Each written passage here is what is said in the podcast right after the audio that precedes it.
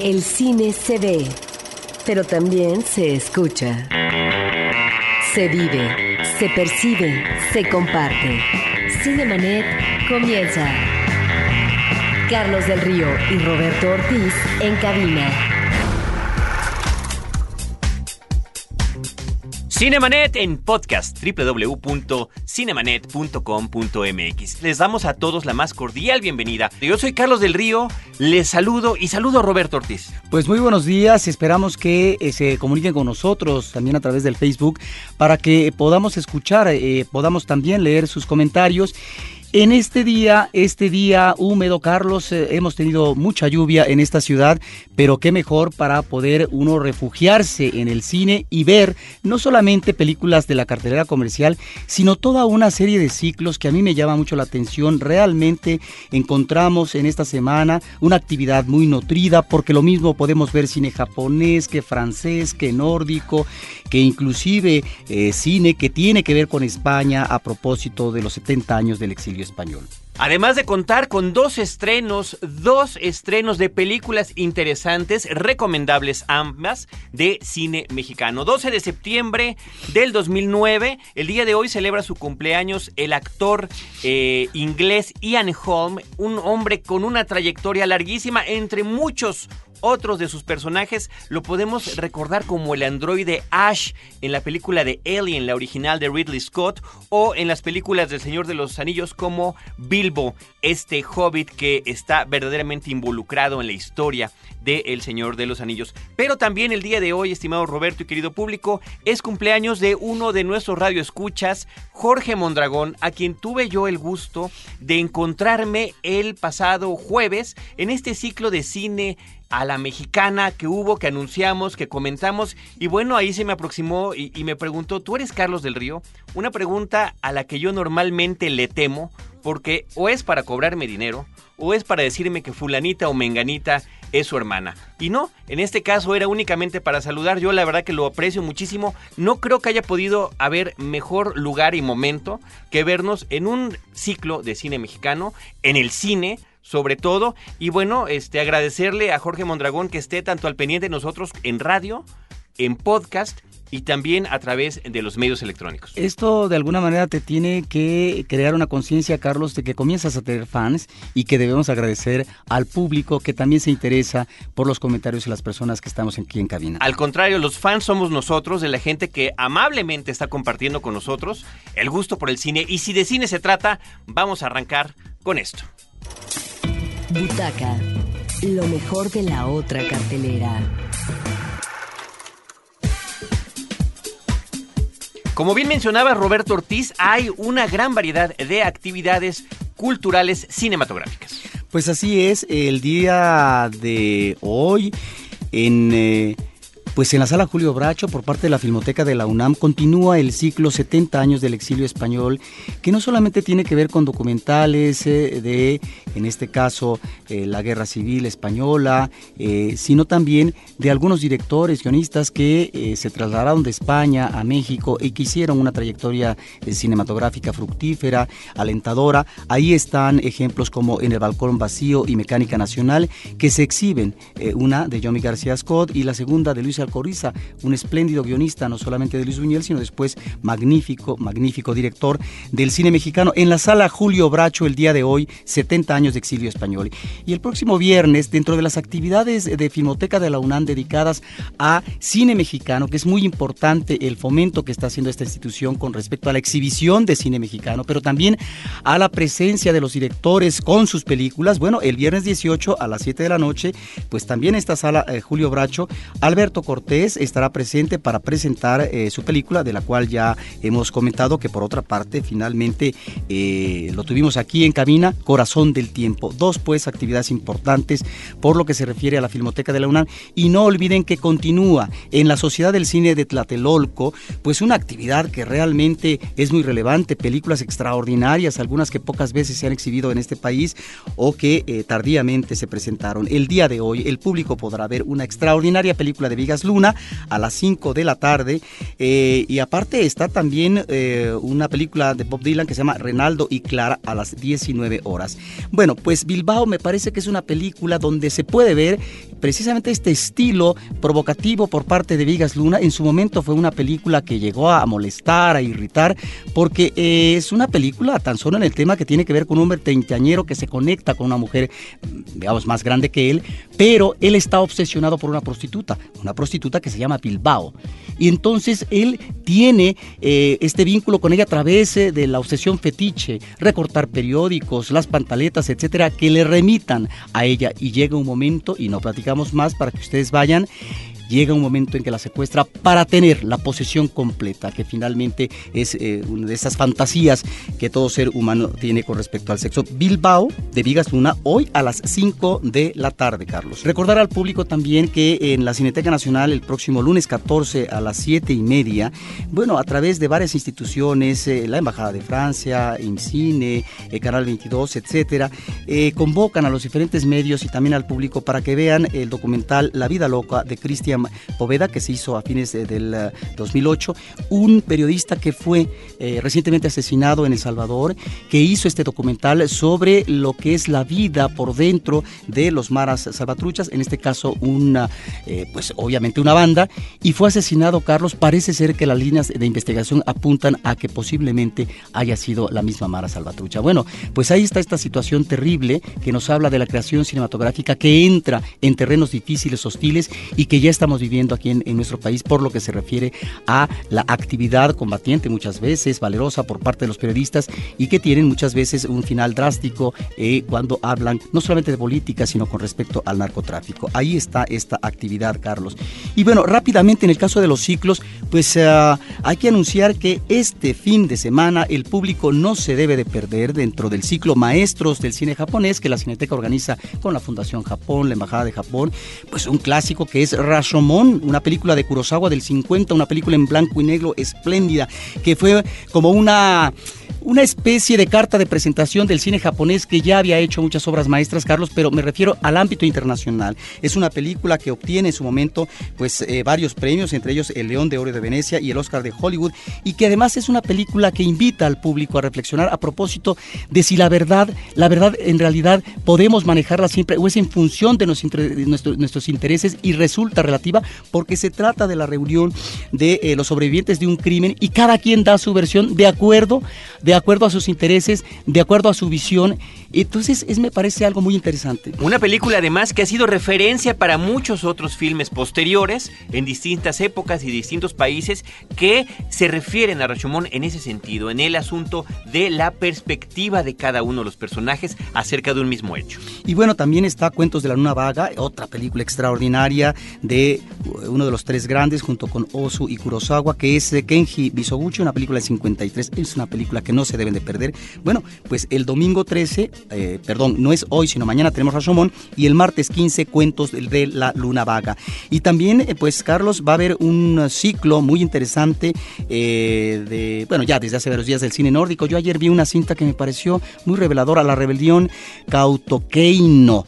Eh, de Nils Gaup, una película de Dinamarca, Noruega y Suecia del año pasado, que nos remite a una comunidad, una comunidad de Sami eh, que ha vivido como relegada en, Noruega a través de la historia, está basada en casos reales y que tiene que ver la confrontación eh, también con la iglesia, con la intolerancia religiosa. Me parece que es una película muy interesante, de aliento épico y mañana, mañana el público podrá ver en el cierre de este ciclo para ver de Roca un documental de un director muy conocedor de la comunidad india y en este caso del el budismo tibetano, eh, con sus personajes, una de estas comunidades remotas en el Himalaya.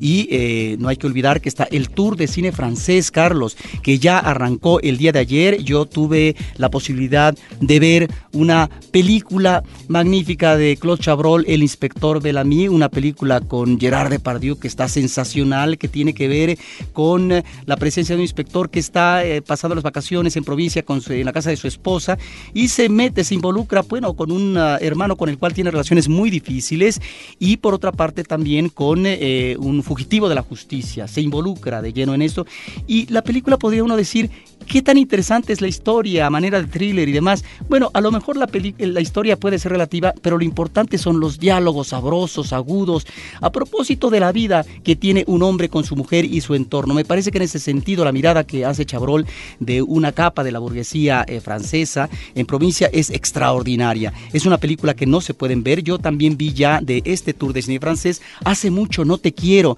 Una película que me parece que tiene esta presencia siempre cálida, adorable, de una actriz francesa extraordinaria, eh, que es eh, Christine Scott Thomas, que es eh, hace el personaje. Maravillosa, qué, qué, qué divina es, qué presencia, qué elegancia y siempre sorprende con su interpretación. Bueno, y aquí ella pues tiene pues un papel de una mujer, imagínate, muy dramático que sale después de 15 años de la cárcel, de tal manera, de tal manera que entra en una situación difícil de adaptación, ingresa a la casa de su hermana, pero hay una situación drástica del pasado por la cual estuvo en la cárcel en donde se tienen que de alguna manera anunciar, descubrir los secretos que están ahí pendientes. Es una muy buena película y una actuación excepcional.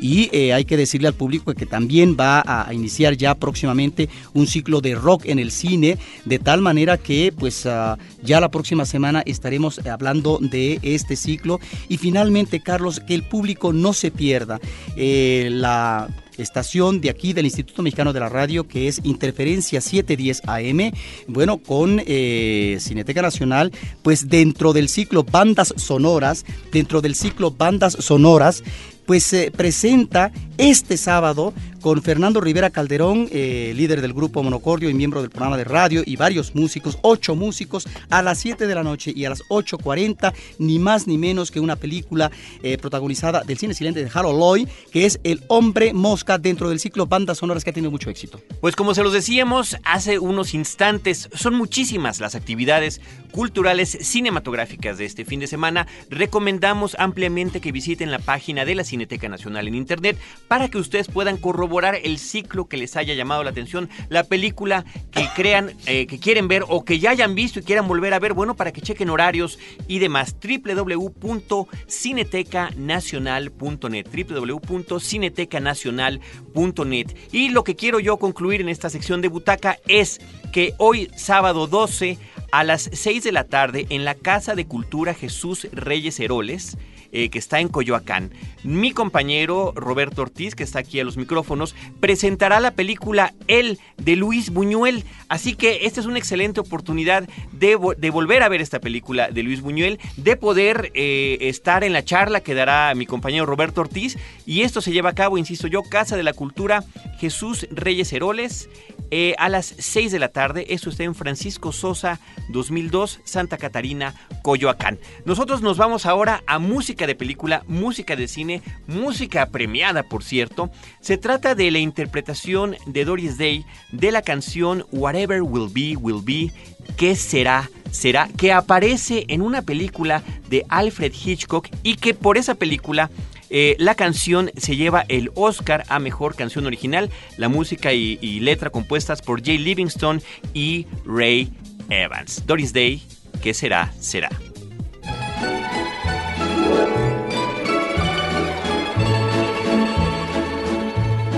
When I was just a little girl, I asked my mother, What will I be?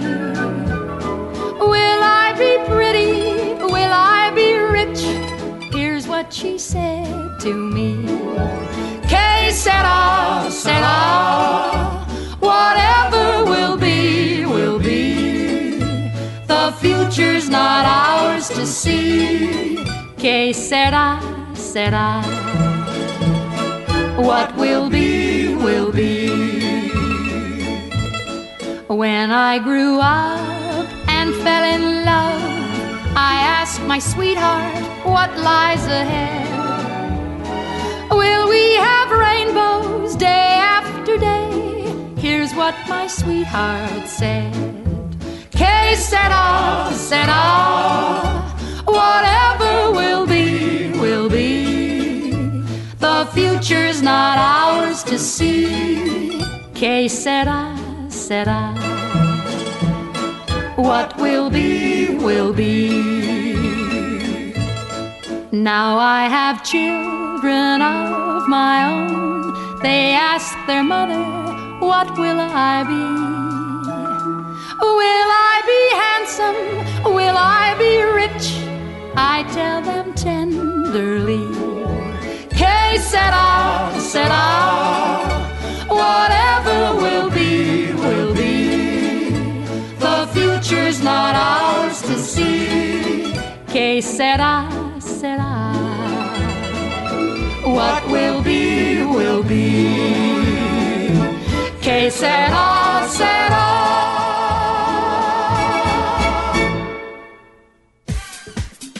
Pues ahí lo tienen ustedes, El hombre que sabía demasiado, The Man Who Knew Too Much, es el título original, pero en México se llamó... Eh, en manos del destino, la segunda versión. Hay que recordar que existieron dos versiones por parte de Hitchcock. Una película en blanco y negro, allá por los 30, y una película ya de los 50 con Doris Day y James Stewart, ya en color. Fíjate, el mismo eh, maestro del cine, el de las formas cinematográficas, hace una segunda película maravillosa que tiene que ver con el secuestro de un niño. Por eso es muy padre esta canción de Doris Day, porque nos está remitiendo a esta felicidad de la relación materna y que repentinamente eh, va a ser saboteada, va a ser boicoteada por un secuestro. Pues ahí está la música de película y nosotros continuamos con esto. Cartelera. Los estrenos en pantalla grande. Los estrenos en pantalla grande, bueno, hemos estado platicando generosamente de la película Oveja Negra, pero también se estrena otra película mexicana de Jorge Pérez Solano, producida por Roberto Fiesco, que se llama Espiral, una película verdaderamente que también es una, eh, una grata sorpresa en nuestra cartelera comercial, una historia que tiene que ver principalmente con el mundo de provincia, como en eh, los pequeños poblados de nuestro país de repente se quedan sin hombres, porque estos hombres poco a poco, ante un sueño de mejorar la vida personal y familiar, tienen que emigrar a los Estados Unidos. Pero ¿qué es lo que pasa con las mujeres que se quedan? ¿Y qué es lo que pasa cuando aquellos hombres regresan vivos o muertos después de esto? Creo que la película es, es muy inteligente en el, en el asunto de tratar este tema de una manera correcta en, lo que tiene que ver con que no se va ni totalmente por el drama ni totalmente por la comedia. Ciertamente nos llega a traer personajes entrañables, sobre todo las mujeres principales, y cómo una misma actriz puede interpretar a dos personajes en distintos momentos de la vida. El personaje de una mujer joven y después el de su hija 18 años después ante la posibilidad de este encuentro. La espiral del título se refiere a muchas cosas, por supuesto está ahí la espiral que dibuja un niño en un camino de tierra, la espiral que hacen los fuegos pirotécnicos, la propia espiral que se forma al hacer un algodón de azúcar, pero sobre todo con esta idea de que las historias son circulares a lo largo del tiempo y de los años, aunque no necesariamente se cierre el círculo, sino que se van acercando, pero existe la posibilidad de que las cosas mejoren o empeoren para cada uno de ellos. Comentábamos algunas similitudes con la película de Oveja Negra. Uno tiene que ver con eh, eh, este, esta posibilidad no, que es una realidad en nuestro país, de que la gente se tiene que ir a, cruzar la frontera en busca de mejor vida, pero también en lo que tiene que ver con la forma machista. Estamos hablando de una sociedad machista en la que los padres fomentan que sus hijas prácticamente sean regenteadas al mejor postor tú me tienes que dar una dote porque yo fui maldito con puras hijas y, de qué manera más lo voy a compensar. Y si no tienes el dinero, bueno, pues entonces habrá alguien que encuentre esa lana y eh, eh, cosas que se reflejan en hechos en la película, como el que al, a la hora de tener un nieto, el, el abuelo sigue reclamándole a Dios que no le haya dado lo que él haya querido. Destacan, insisto yo, esta, esta participación, esta visión de la mujer en esta película y la recomendamos ampliamente. No es una película perfecta, por ahí me parece que hay un abuso en lo que tiene que ver en la búsqueda de, de lograr, eh, como siempre, la fotografía perfecta en los atardeceres y de repente como que vemos demasiados amaneceres y demasiados atardeceres, no que no sean bonitos, pero que se nota alguna insistencia y en otros momentos, pues una manera convencional, cinematográficamente hablando,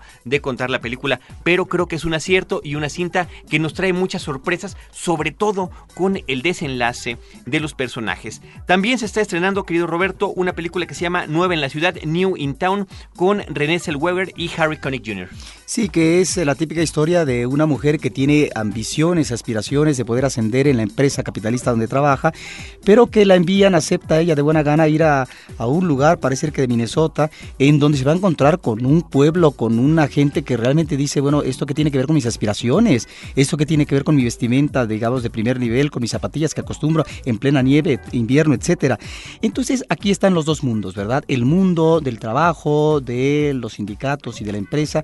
Me parece que al final la película cierra, es una comedia, debemos de observar, eh, con un manejo muy chabacano, muy convencional eh, de este tipo de capitalismo, si bien es cierto, por un lado es voraz, pero por otra parte, dentro de las entrañas del mundo globalizador, también humano. Y eso finalmente vuelve a la película, eh, le da un toque, me parece, demasiado optimista y convencional. Demasiado optimista, demasiado convencional, una comedia que se esfuerza demasiado en ser chistosa y es una lástima porque tiene un reparto muy interesante. Ya mencionábamos a René, que bueno, ya no es la misma de Bridget Jones.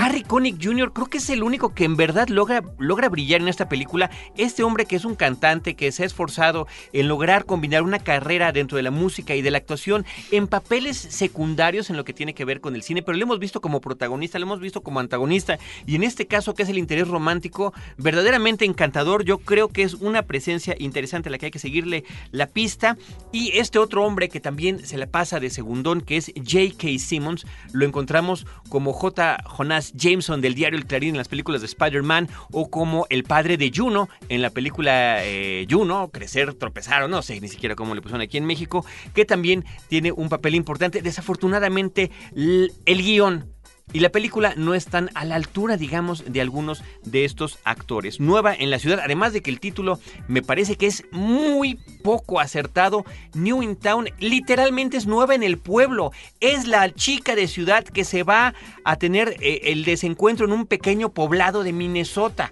O sea, no es nueva en la ciudad, es nueva en el pueblito. Pero bueno, ahí está la cinta. También se está estrenando eh, Secreto de Sangre, Sorority Row, Roberto. Sí, esta es una película que nos presenta una historia que, bueno, es eh, la fórmula típica de un grupo, en este caso de amigas, pero también están involucrados eh, dos amigos que, eh, bueno, ante un crimen accidental que se comete, bueno, pues hay que ocultar esto porque imagínate, unos estudiantes que ya están, digamos, ah, metidos en, en, lo que es la cuestión universitaria, pues lo que puede implicar, ¿verdad?, la responsabilidad de haber cometido, digamos, aunque sea imprudencialmente, un asesinato. Entonces, bueno, pasan los meses y después aparece ahí una especie de loco, un agente, ¿no? Que comienza a asediar a todas las personas que estuvieron presentes o que tuvieron que ver con el crimen. Eh, hasta ahí podríamos decir que está bien. Es una película, yo creo que poco efectiva, una película en donde podríamos afirmar que hay mucho ruido y pocas nueces. Una película que, si bien es cierto, todo lo tiene ad hoc, todo lo tiene muy bien manejado en términos de la atmósfera, en términos de preparar al público durante media hora o más para que después vengan las escenas fuertes y demás. Bueno, inclusive con una cámara tambaleante para ubicar el nerviosismo de los personajes. Bueno, sí, hay tensión y demás, pero eh, después se vuelve no solamente un regadero de sangre, sino la otra cosa que tenemos que decir. Eh, las soluciones disparatadas. A propósito de quién y por dónde está el asesino. Y lo peor de todo, una película que hemos visto una y otra y otra y otra vez, vaya, a partir de, lo que hizo Halloween a final de los años 70, cómo esta fórmula se ha ido repitiendo, medio transformando por ahí de repente, refrescada con películas como Scream y después volver otra vez a la fórmula. Sé lo que hiciste el verano pasado, todavía sé lo que hiciste el verano pasado y sigo sabiendo lo que hiciste anoche en tu, en tu grupo de colegialas de la universidad. En fin, eh, desafortunadamente no, no llega a cumplir las expectativas porque a pesar de que algunas veces uno pueda tomar un mismo género, un mismo estilo, un mismo subgénero, bueno, puede uno de alguna manera darle la vuelta. Y otra película que no lo hace es una verdadera híjoles, Bodrio que se está estrenando, otra ridícula película de baile con, con y de los hermanos Wayans. Si la pueden evitar, por favor, evítenla. Y finalmente tenemos esto. La Palomita de Oro. Película de la semana. Una película que tardó dos años en llegar a la cartelera comercial en nuestro país se, llama Married Life. El título correcto sería Vida de Casados. Vida de pareja, vida de esposos, pero aquí le pusieron infieles. Eh, una cinta que nos sorprende mucho en la forma en la que está realizada con Chris Cooper Pierce Brosnan, Patricia Clarkson y Rachel McAdams. Sí, es una película donde los actores están muy bien. Es una película que además arranca y eh, cautiva al público con unos créditos sensacionales que nos remiten como a dibujos, pinturas de época, de lo que sería en este caso tal vez la moda, etcétera, y con una canción, con una canción de Doris Day, que qué curioso, una canción que de alguna manera estaría identificada con esas películas que Doris Day hizo allá por los 60, eran películas eh, o fines de los 50 eh, del matrimonio feliz, de la pareja perfecta, con sus desavenencias, con sus problemas, pero finalmente con un aterrizaje feliz. Aquí es todo lo contrario, aquí nos estamos refiriendo al mundo de los 50 y qué es lo que hay detrás de cada matrimonio, de lo detrás de cada aparente pareja feliz, cómo existe una serie de intereses, de gustos, de infidelidades, como el título en español. Por eso ahí es donde la película tiene un magnífico toque de humor negro, en donde efectivamente la vida no es como se quisiera en términos del matrimonio perfecto. Socialmente aparentaría eso, pero no. Lo que la película, en donde la película hurga, es en estos móviles de los personajes a propósito de que, de la situación de pareja, de los deseos, del enamoramiento repentino hacia una belleza, una eh, Rachel McAdams que está espléndida, que a mí, Carlos, en el momento que aparece en la película, como si estuviera flotando, de alguna manera me recuerda, y, la ven los dos hombres maravillados, ¿no? Eh, los dos hombres maduros. Los dos hombres maduros, me recuerda, o por supuesto, eh, esta presencia, ¿verdad?, del personaje femenino de Vértigo. Pues ahí está la película de la semana Infieles Married Life. Es una película que, definitivamente creo que no se deben de perder. Es una película que seguramente les sorprenderá. Y lo más destacable, efectivamente, como lo dice Roberto, es el humor negro que está manejando la película y el que no sepamos exactamente a dónde nos van a llevar las vidas de estos personajes. Cinemanet está concluyendo el día de hoy. Tenemos un comentario más eh, que leer. Eduardo Jiménez quiere saber nuestra opinión sobre Spam no nos gustó. Definitivamente la película de Charlie Gore no es una de las cintas que recomendaríamos en este programa. Gracias a todos por estar al pendiente de nosotros. Recordamos facebook.com diagonal cinemanet a todos los que han estado en contacto por ese medio. David Limón Romero, Pagan Boy Medel, Alondra Jasso, Perla Schwartz, Edith Sánchez, Julieta Salgado, Edgar Villalba, Eva Oilar, Eva Olivar, Norma Abundes, Elena López Guadarrama, Jonás Fierro, saludos a Mauricio Arceo y a Mayra que nos están escuchando en este momento y gracias a todos ustedes por acompañarnos. Nosotros los esperaremos el próximo sábado de 10 a 11 de la mañana aquí en Horizonte 107.9 FM, donde los esperaremos con cine, cine y más cine. Cinemanet termina por hoy. Te esperamos el próximo sábado, en punto de las 10 de la mañana. Más cine en Cinemanet.